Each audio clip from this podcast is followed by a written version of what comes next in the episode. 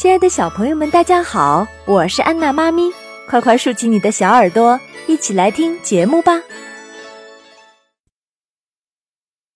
第六集，如来施法收悟空。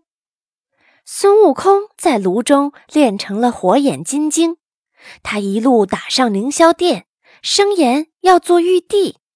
幸好三十六员大将把悟空围住。玉帝赶快去西天请如来佛祖。如来带阿诺、迦叶来到凌霄殿外，叫悟空住手。悟空哪里把如来放在眼里？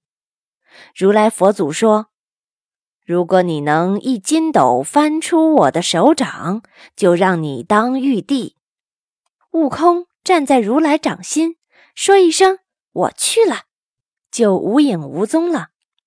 悟空觉得已走很远，忽见前面有五根肉红柱子，他猜想到天地尽头了，就变了一支笔，在柱子上写道：“齐天大圣到此一游。”然后在柱子下撒了一泡尿。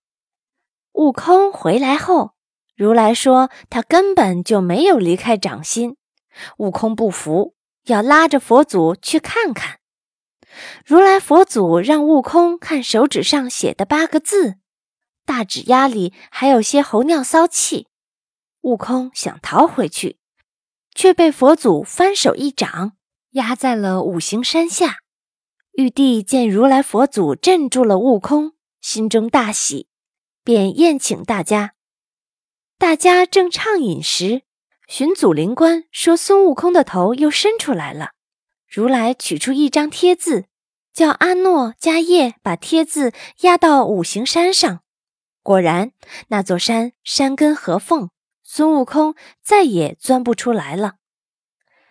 如来回西天时，路过五行山，大发慈悲，让山神给孙悟空铁丸子吃，铜汁喝，以使他不至于饿死。